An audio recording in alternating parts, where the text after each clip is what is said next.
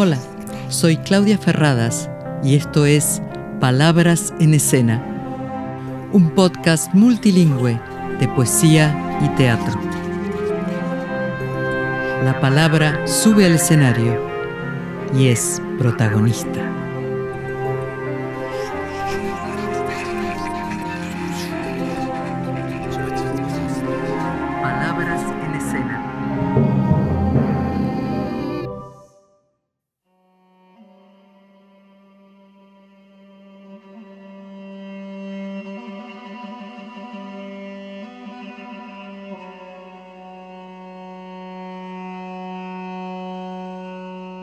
La princesa está triste. ¿Qué tendrá la princesa? Los suspiros se escapan de su boca de fresa, que ha perdido la risa, que ha perdido el color. La princesa está pálida en su silla de oro, está mudo el teclado de su clave sonoro y en un vaso olvidado se desmaya una flor. La princesa no ríe, la princesa no siente, la princesa persigue por el cielo de oriente la libélula vaga de una vaga ilusión. ¿Piensa acaso en el príncipe de Golconda o de China, o en el que ha detenido su carroza argentina para ver de sus ojos la dulzura de luz? ¿Quién volara a la tierra donde un príncipe existe? La princesa está pálida, la princesa está triste más brillante que el alba, más hermoso que abril. Calla, calla, princesa, dice el hada madrina. En caballo, con alas, hacia acá se encamina, en el cinto la espada y en la mano el azor, el feliz caballero que te adora sin verte y que llega de lejos, vencedor de la muerte, a encenderte los labios con un beso de amor.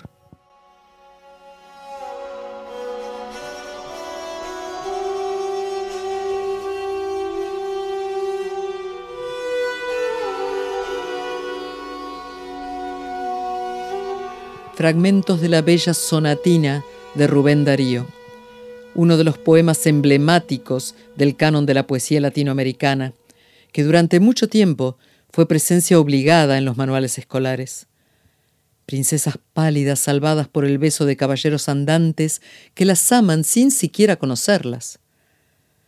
Mucho se ha dicho y escrito sobre el poder de la palabra para cimentar estereotipos y otras construcciones culturales. Discursos que se han desconstruido, claro. Pero sigue vigente la discusión sobre qué textos leer, qué representaciones censurar.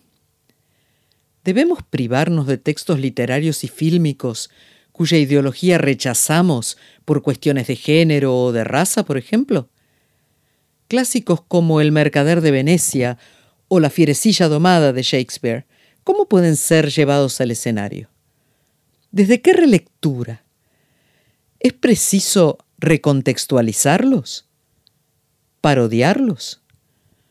Para reflexionar sobre estas cuestiones, invité a Walter Romero. Doctor en letras, Walter es poeta, traductor, profesor. Integra la Cátedra de Literatura Francesa de la Universidad de Buenos Aires. Es investigador de la Universidad Nacional de La Plata y de la Universidad de Valencia. Profesor titular del Colegio Nacional de Buenos Aires. Director del Instituto de Investigaciones en Humanidades, Dr. Gerardo Pajés. Escribe para el suplemento Soy del diario Página 12. Es pionero en temas de LGTBQ. Y también es cantante de tango, de trayectoria internacional, considerado un artista inclasificable dentro del género. Walter une el universo del tango con la tradición de la literatura argentina. Le pregunté a Walter qué piensa sobre la palabra en el tango. ¿Cómo se posiciona él como cantante de tangos cuando sale a escena. Bueno, gracias por la invitación y antes que nada quiero decir que sí, la palabra es, es como una pulsión ¿no? que uno tiene y que yo sentí desde, desde muy chico y que está relacionado con el tango y con la literatura que son mis pasiones, mis actividades. Y creo que, en, bueno, en la literatura, antes que nada, literatura es una voz, ¿no? Hay alguien que habla ahí, alguien que escucha. El proceso es la lectura o la escritura, pero finalmente es todo algo que tiene que ver con el orden de la voz y para mí ahí hay un misterio muy, muy, muy grande. Y en el tango, bueno, cantándolo es, es, la voz llevada a, a, la instancia del performer y bueno, como es también una suerte como de relato ancestral, ¿no? Borges decía que en una mitología menor de Buenos Aires, que no sé si estoy tan de acuerdo, bueno, finalmente significa llevar la palabra, una palabra como muy nuestra, muy auténtica a, a la escena.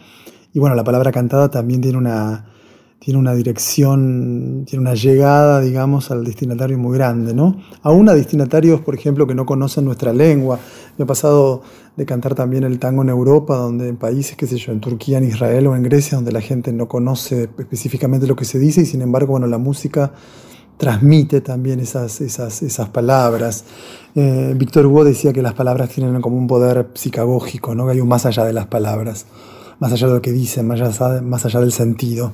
Y eso me parece eh, eh, crucial. Y en el caso nuestro de cuando cantamos tango, cuando canto tango para gente de Argentina, bueno, también siento en la escucha hay una, hay una empatía también muy grande, ¿no? Es la empatía, la empatía de, un, de, un, de, un, universo en común, ¿no? Entonces una palabra también, fíjate vos, en los dos sentidos, en la literatura como muy ligada a la voz y en el canto, bueno, en esa voz también, pero, pero, pero que llega o muy empáticamente a los que conocen lo que estamos diciendo y a cuál es la tradición a la cual me estoy refiriendo, o bien eh, a los que no conocen las palabras, pero que igual les llegan por la transmisión de la música y por una pulsión, ¿no? como, una, como una parada tanguera eh, porque el cuerpo habla también, el cuerpo se expresa, ¿no? Acá estamos un podcast y bueno, eh, yo creo que más allá de lo que uno dice y de lo que uno cuenta, canta y, produce con la voz y con la articulación de la garganta, también hay algo somático, ¿no? La voz expresa un soma, ¿no? Liliana Herrero hasta le, da una, una, una noción así como también muy metafórica para mí a la voz, que es muy lindo eso que dice que la voz por supuesto tiene un cuerpo y a la vez algo que me, gusta a efectos de cantar y es que la voz, la voz piensa, ¿no? La voz piensa, acompaña lo que va diciendo, ¿no? Es como, no es, no es solamente la mente y lo que uno quiere contar, sino que la voz misma es en sí mismo un instrumento pensante, ¿no? Y eso me, siempre me ha fascinado, me ha dado mucha, mucha vuelta. Palabra que se hace cuerpo, voz que es instrumento pensante, ¿Cómo se piensa la voz de Walter Romero dentro de un género tradicionalmente malevo, misógino, como es el tango? ¿Cómo desconstruye estereotipos? ¿Dentro de una escena de tango queer?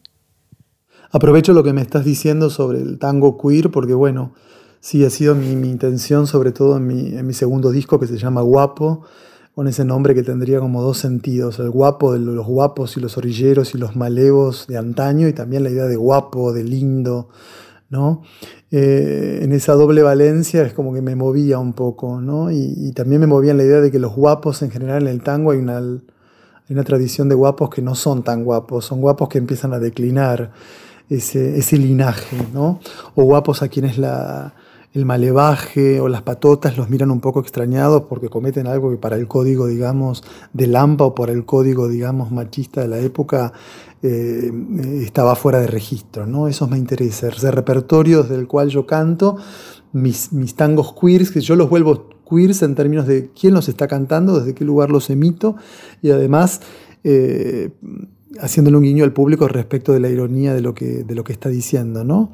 Eh, aparte, por, otro lado, guapos que en muchos casos estaban eh, también adornados con vestimentas muy particulares, con polainas, con afeites, con polvos en la cara, con tintes en el pelo, eh, con, con, joyería, con un montón de elementos que armaban, digamos, todo ese constructo, ¿no?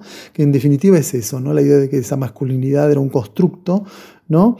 Y que en algunas eh, ocasiones ese constructo bueno, empezaba a mermar o empezaba a recular y eso está registrado en, muchísimos tangos, ¿no? desde Malevaje, Patotero Sentimental, El Último Guapo, digamos como un fin de una tradición digamos eh, machista que en, los tangos queda expresada. Desde ahí es que yo canto el tango, ahora parece como mucho más sencillo hablar de tango queer, pero bueno, en el 99 cuando empecé era un poquito más eh, crítico y hasta, bueno, he tenido algunas, algunas cuestiones en relación a desde, desde qué lugar lo cantaba, ¿no?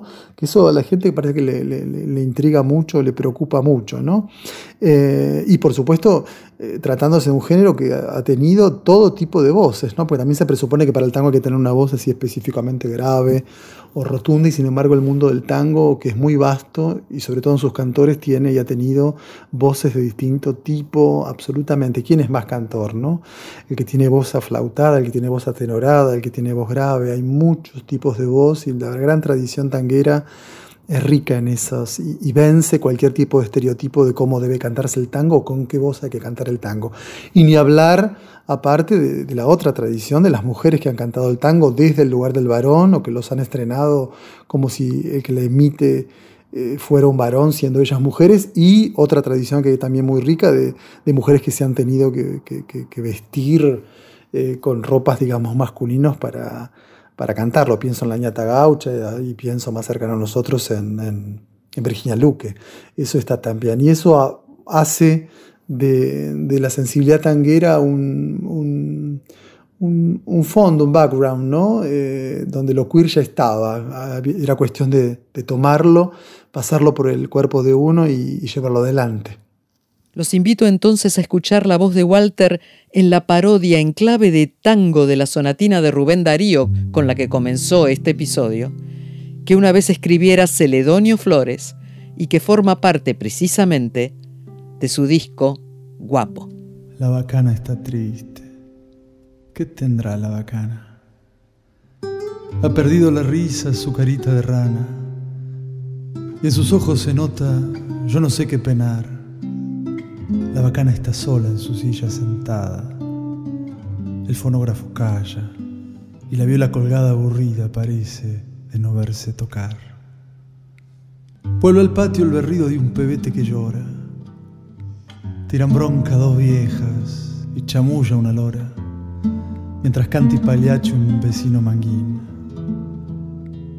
La bacana no ríe, la bacana no siente la bacana parece que ha quedado inconsciente con el mate ocupado por algún berretín. ¿Piensa acaso en el coso que le espera en la esquina?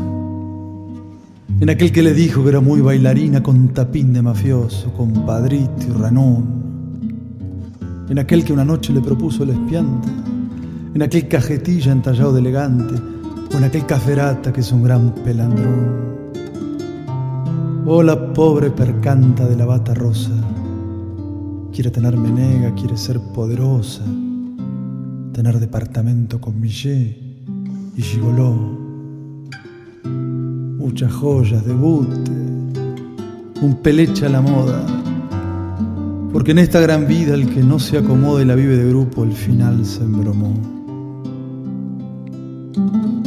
Ya no quiere la mugre de la pieza amueblada el bacán que la yaca ya la tiene cansada, se aburrió de esa vida de continuo ragú. Quiere un pibe a la gurda que en el baile con corte le dé contramoquillo. A los reos del norte, los fifí del oeste, los cafillos del sur. Vamos, vamos pelandra, dice el coso que llega. Esa cara de otaria que tenés no te pega. Levantate ligero y unos mangos el patio en silencio. Un rayito de luna se ha colado en la pieza, mientras la pelandruna saca vento de un mueble y le dice, toma.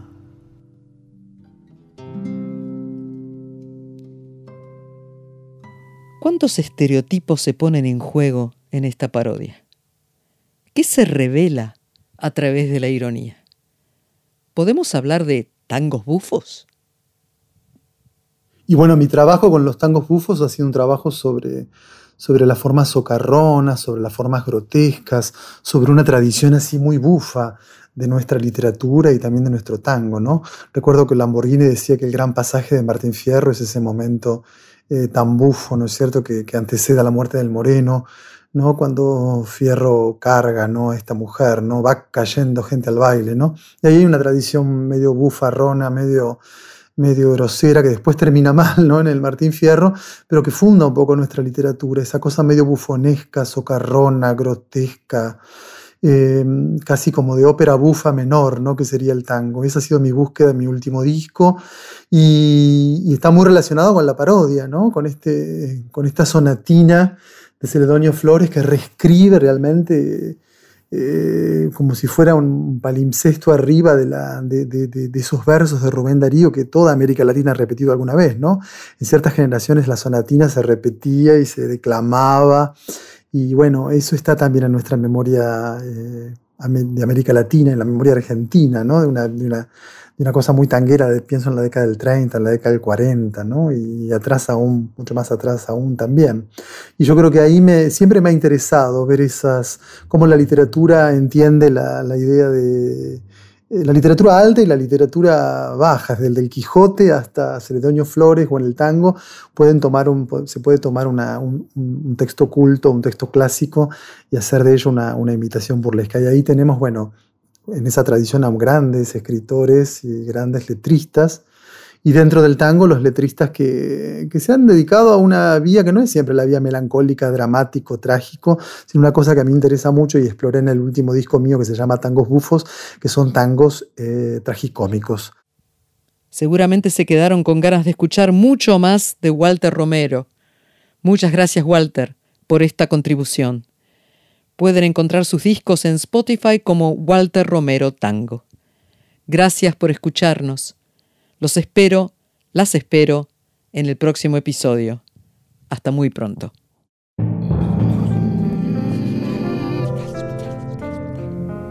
Esto fue Palabras en Escena, un podcast multilingüe de poesía y teatro. Una realización de quien les habla, Claudia Ferradas, y Tristana Producciones, con música original de Jorge Díez y diseño gráfico de Doque Diseño y Comunicación. Agradecemos el apoyo del Centro PEN, poetas, ensayistas, narradores de Argentina. Pueden seguirnos en YouTube y esperamos sus comentarios en Instagram y Twitter. Usuario Clau Ferradas. Hasta la próxima.